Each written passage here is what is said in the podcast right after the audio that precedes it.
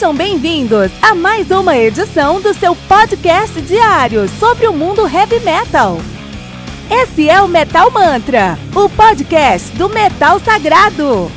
Lembrando que você pode nos mandar suas perguntas, sugestões, críticas, correções, elogios ou quaisquer outros comentários no nosso e-mail metalmantrapodcast@gmail.com.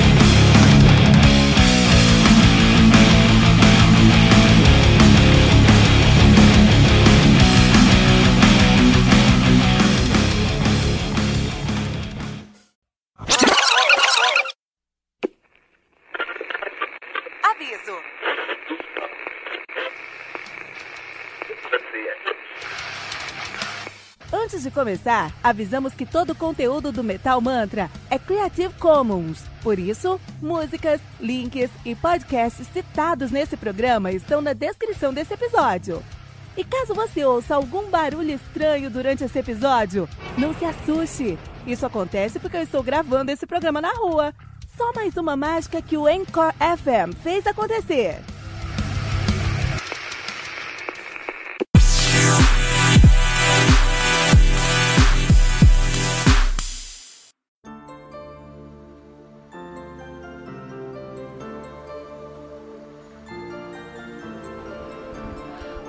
Dark Passion Play do Nightwish, álbum lançado no dia 26 de setembro de 2007 pela Spinefarm Records. Um, o álbum conta com 13 músicas atualizando 1 hora e 15 minutos de play. O Nightwish, que é uma das maiores bandas, a maior banda de Symphonic Power Metal do mundo, com certeza. Os caras são de Kiti, na Finlândia, estão nativos aí desde 1996. Olha aí, cara. Uh, os caras têm uma fotografia bem interessante de ser discutida aí. Os caras que têm o seu debut de 97, o Angels Fall First. A gente vai falar sobre. Vamos cobrir todos aqui os, os, os álbuns, depois a gente fala sobre a história dessa fotografia. Uma fotografia muito interessante. Acho que eu nunca fiz um. Acho que eu tá tudo feito um ou dois álbuns aqui do Day Metal sobre, metal, sobre o, o, o, o Nightwish. Vou só explicar rapidinho o que é o Day Metal. Metal Mantra, nosso podcast diário de heavy metal, né? Então todo dia a gente fala sobre heavy metal aqui. Então a gente lança dois episódios por dia, um à meia-noite, que a gente fala sobre um, um álbum que saiu em 2019, no caso. Então, 2019 saiu nesse ano, né? Saiu nessa semana, nesse mês, nesse ano. A gente fala sobre o que saiu esse ano, para você ficar atualizado com o mundo heavy metal, com os grandes lançamentos aí da semana, né? E também nós falamos, em 2019, é, falamos às três da tarde sobre um álbum clássico que saiu alguns anos atrás, mas uh, a gente sempre tenta cobrir as discografias de bandas relevantes, bandas importantes. Então a gente já pega aí, vamos pegar toda a discografia do Black Sabbath, toda a discografia do Metallica, toda a discografia do Iron Maiden, toda a discografia do Nightwish, toda a discografia do Blind Guardian, do Halloween, do, do, do Gamma Ray, do Camelot e muitas outras bandas, né? E como é que eu tô, espera aí, como é que vocês colocaram essa ordem? Como é que eu vou saber essa discografia? Como é, como é que vocês vão descobrir esse produtos? Vai pegar, você vai falar sobre, sobre todos os álbuns do Nightwish, depois sobre todos os álbuns do Metallica, depois sobre todos os álbuns do, do Black Sabbath? Não. A gente pensou que isso seria um pouquinho chato e gente, isso é um projeto que é nossa, nosso DNA, né? Nosso DNA é falar sobre metal todo dia. O que, que acontece? É, no Tudo em Metal a gente pegou todos os álbuns que gente queria falar, são, sei lá, 250, 300 álbuns, fizemos lá uma grande tabela, tabela misturamos essa tabela e colocamos essa tabela aí numa é, numa ordem de um episódio diário, né? De segunda a sexta. Então, hoje eu tô falando sobre Nightwish, amanhã, hoje eu tô falando sobre Dark Passion Play do Nightwish, amanhã eu tô falando sobre o Destiny dos Tatuares, depois de amanhã eu tô falando sobre o Power Slave do Iron Maiden. Não tem uma ordem específica, entendeu? É tudo aleatório. Por isso que é importante você é, buscar lá no nosso Spotify. Ou... Tem surpresa chegando, não posso falar agora, tá? Tem surpresa chegando. Eu vou mandar ser no Spotify ou no Google, mas tem surpresa chegando. Vai lá no Spotify, você vai ver uma mágica. Escreve assim, ó. É, é, Metal Mantra e coloca a banda que você quer. Metal Mantra Blood Guardian. Você vai encontrar todos os nossos episódios que falam sobre Blood Guardian. Metal Mantra Camelot. Você vai encontrar todos os nossos, nossos episódios que falam sobre Camelot. Metal Mantra Nightwish. Você vai encontrar todos os nossos episódios que falam sobre Nightwish. De fato, eu acho que a gente só falou sobre. A gente não falou sobre nenhum álbum do. do, do, do Nightwish até agora. Talvez o Endless Forms Most Beautiful, né? Mas agora está falando sobre Dark, Dark, Dark Passion Play do Nightwish. Então vamos falar sobre a discografia dos caras que depois a gente descobre pra contar essa história. Então, ó, o, o os caras têm seu primeiro álbum de 97, que é o Angels Falls, Fall First. Em 98 eles têm o Oceanborn. 2000 eles lançam o Wishmaster. 2002 eles lançam Century Child, 2004 Once, 2007 Dark Passion Play, 2011 Imaginarian, 2012 eles lançaram The Imaginarian The Score, que é um álbum ali instrumental, e em 2015 eles lançam Endless Forms Most Beautiful, né? Que é o último álbum dos caras, mais recente álbum dos caras aí. Parece que eles estão sem, parece que estão na ilha lá do do do, do, do Holopining. Eles estão na ilha do Holopining para uh, gravar o próximo álbum dos caras, né? Que é bom. Que é muito legal. Então, o que acontece? É, como é que, interessante que o Nightwish começou em 96, quando o, o, o nosso querido Thomas Holopainen, que, bom, vamos falar sobre a formação, a gente já fala sobre a história aqui, né? Estamos colocando a, a, a, a gente está colocando aqui a, a, a, o carro na frente dos bois. Isso está acontecendo, está colocando o carro na frente dos bois. aqui, né? Então vamos lá. A, hoje, atualmente, a banda é formada por uh, Empu no baixo, na guitarra, desculpa. Sempre falo que o Empu tocou no, no, baixo, mas é porque ele começou no baixo em 96, 97, mas em 97 mesmo ele assumiu a guitarra e, e aí ele é o guitarrista até hoje, né? Então é o Empu Voronen, ele é o guitarrista da banda. Ele tocou no Almar, isso eu não sabia. Ele tinha tocado na Altaria. A Altaria é uma banda que foi formada pelo Empu Voronen com Yaren e Maitari no Sonata Ártica. Olha que mundo pequeno, né? Uma banda muito boa aí. Você já sabe que tinha o Empu e o, o, o Limetani. Mas já vou deixar um spoiler que o Empu Vorinen lá no Altar é também diferente do Empu Vorinen aqui no Nightwish, né? Ele tá mais contido aqui. O Thomas Holopainen no, na, no teclado e no piano, ele é o dono da banda, ele toca no Nightwish e no Thomas Holopainen. Ele toca também no For My Pain, é uma banda que eu não conheço. Eu tenho que ouvir porque eh, eu quero saber como é que ele funciona fora do Nightwish. Marco Rieta lá no baixo e no vocal, eh, sumiu mais o vocal ultimamente, né? E no violão também. Ele toca no Rascata Joula e no Tarô. Eu conheci ele já do Tarô, né? E já tocou no Delay, olha que interessante. O Troy Donaldson, que ele faz vários instrumentos. Então ele faz as, as, as gaitas ulianas, os, a, o, as, gaita, as flautas baixas, as flautas doces, guitarras, o bodrã e vários outros elementos. Tem a Flor Jensen no vocal, ela que toca no Star One, já tocou no After Forever no Revamp, famosa pelo After Forever ali, né? A rainha do After Forever, uma das maiores vocalistas do mundo. E o Kai Rato na bateria, ele que toca no Winter Sun, né? Na época do lançamento aqui do Dark Passion Play, a formação era diferente, muito diferente. Nós tínhamos o Empo Voronen na guitarra, nós tínhamos aí o Thomas Holopainen no teclado, nós tínhamos o Marco Rieta lá no baixo, mas nós tínhamos o Yuka Nevalainen na bateria, ele que saiu agora recentemente, né? Mas é o baterista que, fez a sonoridade do, do Nightwish mesmo. E a Nit Ozan no vocal. Nit Ozan, que você vai conhecê-la de trabalhos passados, né? Ela já tocou lá atrás com o Disdain e uh, no Takeover. Hoje ela toca com Alison Avenue, na Nit Ozan na Nit Ozen e no The Dark Element, que é o trabalho dela com Yarn Limaitainen, que é uma outra questão aí pra gente discutir no futuro, tá? Beleza, já sabemos quem tá lá, quem não tá lá, vamos contar a história desses álbuns? Vamos lá então. Muita história pra contar hoje. Então, o Nightwish, ele nasceu em 96, quando o Thomas Holopainen tava com os camaradas num acampamento. A gente tá falando de finlandês. Finlandês tem tempo e dinheiro pra acampar. O brasileiro tem que trampar em vez de ficar acampando. Mas ele tava lá no acampamento, no meio do mato, no meio da fogueira, pegou um, um violão e escreveu três músicas. Essas três músicas ele falou: Puta, vou fazer uma banda pra tocar essas três músicas. Esse é o Thomas Holopainen. É isso que ele é. Ele é gênio dessa maneira, entendeu? Ele é gênio dessa maneira. Ele é um, ele é um, ele é um músico incrível. Ele é muito, muito, muito. É, é, é, ele é impressionante como ele consegue escrever músicas. Ele tem uma visão artística muito grande. Isso é indiscutível. E aí, quando a gente fala sobre isso, ele, ele falou: Puta, vou fazer uma banda pra gravar esses álbuns. Ele foi lá e fez o Angels Fall, Angel Falls First. Angels Fall First. Esse álbum, já falar um dia sobre ele, especialmente, um dia vai chegar aqui no, no Today Metal, mas é um álbum que o Nightwish estava tentando, estava se apresentando com sonoridade, ele já, ele já nasceu com uma carona comercial, então olha, olha, aqui é, é, a gente está fazendo um som novo, essa é a nossa identidade, isso que a gente quer trazer, você gosta, você não gosta, mas é isso que a gente quer fazer, é isso que a gente quer trazer para vocês. No começo da história, né? E aí, nisso tudo, o, esse álbum foi bem recebido, porque, mais uma vez, era um som novo, né? Mas não era um som que é, ganhou espaço de frente, porque era novo, porque era muito ousado, porque era muito inovador. Inovação sempre assusta as pessoas. Mas o, o, o falou: Quer saber? Deixa, me deixa resolver esse problema. Ele trouxe então em 98, no ano seguinte, o Oceanborn.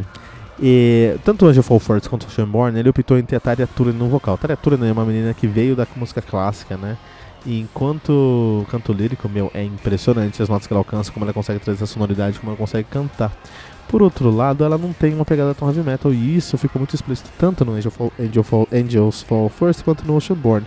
Então foi somente no Wishmaster, quando Thomas, quando o, o assumiu um vocal mais agressivo, por exemplo, no The Phantom of the Opera, que é o divisor de ópera, de ópera, divisor de águas do Nightwish, né?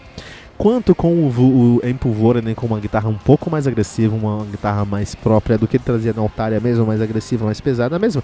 Foi naquele momento que o Nightwish ganhou forma e ganhou respeito e ganhou Uh, realmente os holofotes do mundo. Eu adoro Angels Falls First e o Oceanborn, sempre que eu posso ouvir esses álbuns eu escuto, porque são álbuns bem. É, é, é, bem cruz, mas com um embrião muito interessante do que é o Symphonic Power Metal, ou pelo menos como deveria ser o Symphonic Power Metal, e mostra a genialidade da, da, da mente do Holopainen, que é algo é, impressionante, né? Uh, e aí depois do, Wishmaster eles conseguiram. Ele, com o Wishmaster eles já assumiram o posto de headliners. Isso que é impressionante. Eles tiveram uma ascensão meteórica. O terceiro álbum dos o primeiro álbum dos caras foi ok, o segundo álbum dos caras foi bom, mas esses dois álbuns foram ok em aceitação, mas quando eles trouxeram um pouco mais de heavy metal pra mistura, um pouco mais de peso, eles assumiram já a, o, o, papel de headliners no seu terceiro álbum, em 2000. Em 2002, com o, a ascensão do power metal no mundo, eles não perderam a chance de lançar o Century Child, que é um álbum icônico com músicas incríveis, e essas músicas se tornaram hinos para o Sonic Power Metal.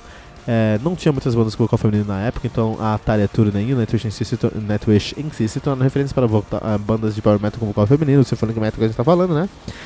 Com muitos elementos sinfônicos, né? E o Symphonic Metal, como a gente pode falar, e isso se colocou no topo da cadeia alimentar do Symphonic Power Metal, dos Power Metal do Symphonic Metal em geral, e do metal finlandês de certa forma, né? Depois eles lançaram Monsters 2005, 2004, que é um álbum impressionantemente bom tem músicas nesse álbum. É um álbum comercial, foi um álbum que foi feito comercial. Eu lembro de escutar uh, uh, Nimble na MTV, assim, né? É um álbum comercial. Mas não é só porque ele é comercial que ele é ruim, pelo contrário. O Holopine conseguiu colocar tanta qualidade nesse álbum comercial que ficou impossível se, se competir contra, né? Então tinha muitas bandas aí que. O, o, o Nightwish abriu o caminho para muitas bandas de Symphonic Power Metal, mas o Ons colocou o Nightwish no topo mesmo e ninguém conseguia tocar os caras. No meio, os caras estavam a milhão por hora, fazendo rios de dinheiro. Esse é um outro ponto que a gente tem que falar daqui a pouco, fazendo rios de dinheiro. E do nada a Taretura nem falar que também vai embora, vou sair. Isso pegou todo mundo de surpresa, especialmente o Rietala e o Holopinen, que eles escrevem isso como se fosse um trem que bateu numa parede. O trem também nos olhos polares bate numa parede. Foi um impacto que eles não esperavam, algo que não esperavam, algo que pegou eles muito de surpresa, né? É, e o que, que a gente faz? O que a gente faz agora que a gente perdeu um dos elementos característicos da nossa sonoridade, né? Então eles fizeram uma grande pesquisa, fizeram vários testes e escolheram a Nate Ozen como vocalista para o lançamento do seu próximo álbum, que é o Dark Passion Play, que a gente está falando agora mesmo, né? Um, que é um álbum que eles tinham muito para provar. Eles tinham muito para provar nesse álbum aqui. E mais para a Tária do que para o metal e do que mesmo que para e do que para eles mesmos.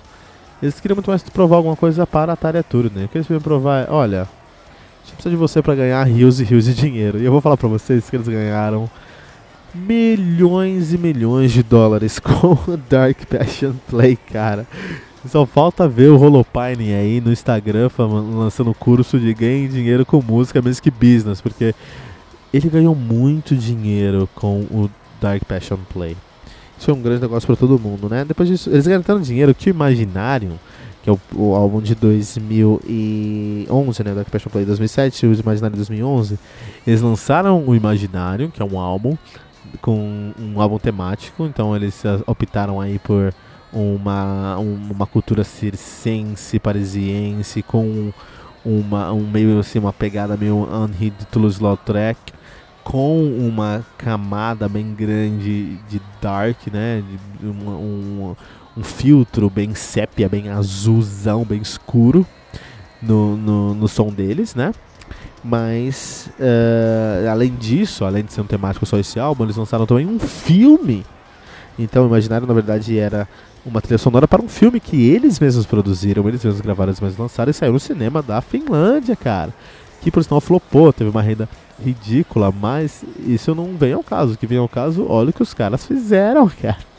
É impressionante os caras terem feito isso aí, né? Uh, com o Imaginário, né? Só que aí o dinheiro pegou, a gente vai falar sobre isso daqui a pouquinho, porque tem uma questão agora, né? Mas aí a gente usou decidiu sair da banda, em 2012 a gente tinha um contrato com os caras, lançaram o Imaginário Discord, que é o Imaginário, só que só parte de. Só parte de. de, de só ah, um álbum instrumental do Imaginário em si.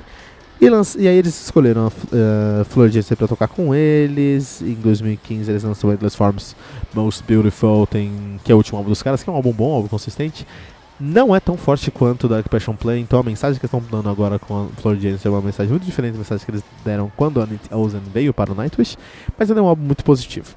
Vamos falar sobre esse problema aqui. Vamos falar sobre esses problemas aqui, hein?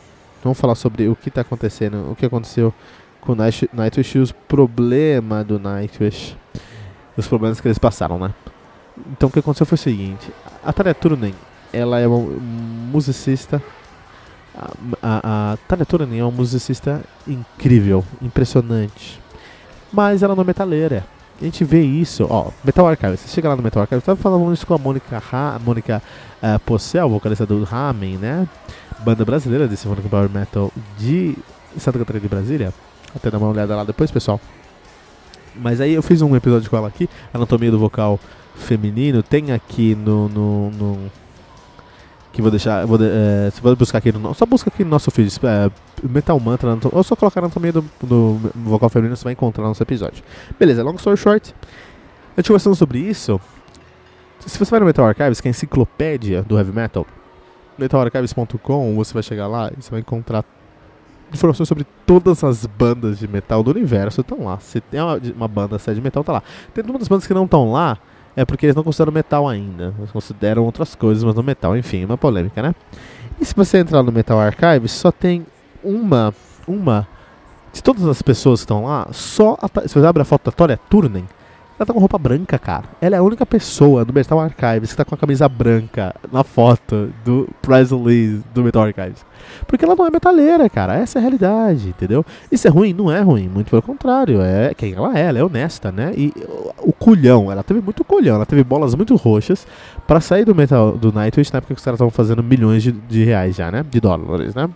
Ou de moedas finlandesas que eu não sei quais são. Beleza. Quando a, a, a Nit Oz entrou na banda, é, o Holopainen já tinha muito dinheiro. Pra você ter uma ideia, a, a, eu acompanhei muito essa entrada da, da, da Nit Oz na banda, assim, eu li vários, várias, várias entrevistas, vi documentários sobre na época, né? E é interessante que a Nit Oz ainda tava vendo uns brada, né? Ela, puta, meu, os caras aqui tem muito dinheiro. Eu fui gravar no estúdio deles, nunca. Ela postava, eu nunca vi um estúdio como esse aqui, estúdio impressionante. Ah, a gente fez um, um, uma turnezinha aí para fazer uns testes. Puta, nunca vi uma produção dessa. O teste final era passar um final de semana escrevendo na ilha do Holopainen. era passar uma semana escrevendo, vou repetir, na ilha do Holopainen, cara. Isso é impressionante, né? Todo dinheiro que ele tem. Enfim, e talvez a Chosen, ela que é, eu, eu não tenho dúvida que ela era a escolha perfeita para aquele momento neto. Eu acho que a sonoridade dela, a voz dela nesse álbum é incrível, é muito bem feito.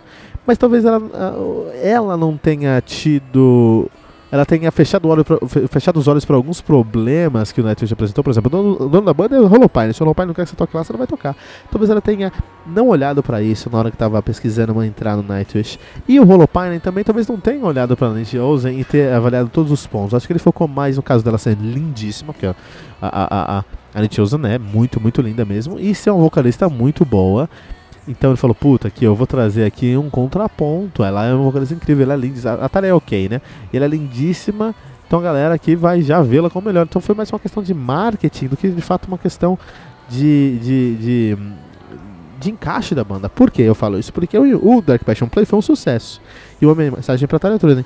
Mas imaginaram, quando a gente está falando de. Ah, vamos investir milhões de dólares para fazer um, um, um, filme? Vamos. E o filme flopou, flopou bomba na banda. Teve uma bomba na banda, cara. E a Nitiozan começou a falar muita merda pra todos os lugares, começou a reclamar da banda, começou a falar um monte de coisa, falar que o pai não dava espaço pra ninguém, começou a falar um monte de coisa, cara, um monte, um monte de coisa. E a, a Nitiozan, ela foi bridezilla, ela fez escândalo, ela fez drama, entendeu? Ela criou um escarcel quando ela saiu da banda, expôs várias coisas quando entrou na banda. Quando ela saiu da banda, foi assim, foi merda no ventilador mesmo. Tanto que, olha como é que ela saiu da banda, cara. Acho que ela tava ou grávida, é, tem uma história assim, que teve uma turnê na Europa, em algum lugar ali, e ela tava ou estava grávida, ou ela estava com, com doente, ela tava com um problema lá. E ela não podia tocar naquele show. Ela tava doente, normal. Até aí, beleza, né? Não tem problema nenhum. Até aí, tudo bem. Porém, o Holopainen não cancelou o show. O Holopainen foi pro show e chamou a, a Flor Jensen. E a Flor Jensen foi lá e cantou. A Flor Jensen é do After Forever, do Revamp. Isso deu uma merda, cara. A gente começou a falar um monte de bosta, um monte de merda. O pai quer saber, vamos romper com o contrato agora e já acabou. Outras palavras, fez de caso pensado, aquilo estava acontecendo. Então quando a, a, a, a, saiu da banda, foi merda no ventilador, ela foi realmente ali uma pessoa muito tóxica naquela situação, né? E aí entrou a Flor Jensen com o Dark Passion, o Endless Forest Most, Most Beautiful e fez um trabalho, tá fazendo um trabalho aí regular, ela é, com certeza, na minha opinião, ela é a melhor vocalista ali que já passou pelo Nightwish em heavy metal, né? Porque a Tari Turner canta mais que a, que a Flor Jensen, mais ela na metaleira. A Nichosen é metaleira, mas não canta tanto quanto a Flor Jensen. A Flor Jensen é metaleira e canta mais. Então acho que a melhor vocalista do momento ali, que, que o Nightwish podia ter, é de fato a Flor Jensen. No Endless Forms Most, Endless Forms Most Beautiful a gente não tem essa representação, né? É muito interessante que a voz da Nitiosa nesse álbum aqui é impressionante. A voz da Nitiosa nesse álbum aqui é muito consistente. E ela traz uma atmosfera que combina perfeitamente com um tom mais upbeat. No Alison Live ela tem uma voz mais angelical. E a Nit Olsen é conhecida como essa voz angelical dela. E ela traz essa voz angelical para o Nightwish, tanto que a temática do uh, uh, Dark Passion Play é uma temática angelical, é um anjo que cai do céu e tudo mais em Amaranth, por exemplo, e por isso, cara, porque a voz dela é de fato uma voz angelical.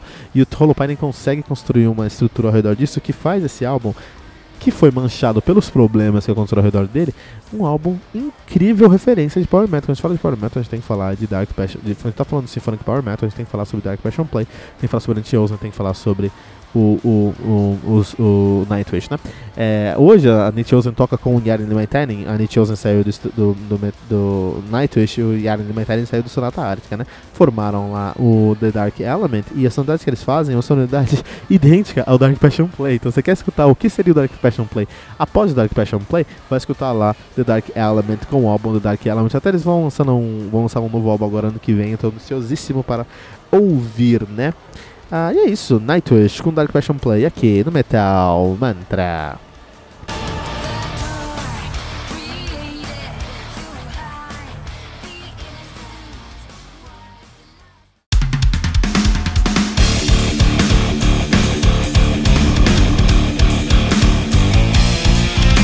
Você ouviu mais uma edição Metal Mantra, o podcast do Metal Sagrado. Apresentação: Kilton Fernandes. Não deixe de compartilhar a palavra do metal compartilhando esse episódio, usando a hashtag Metal Mantra.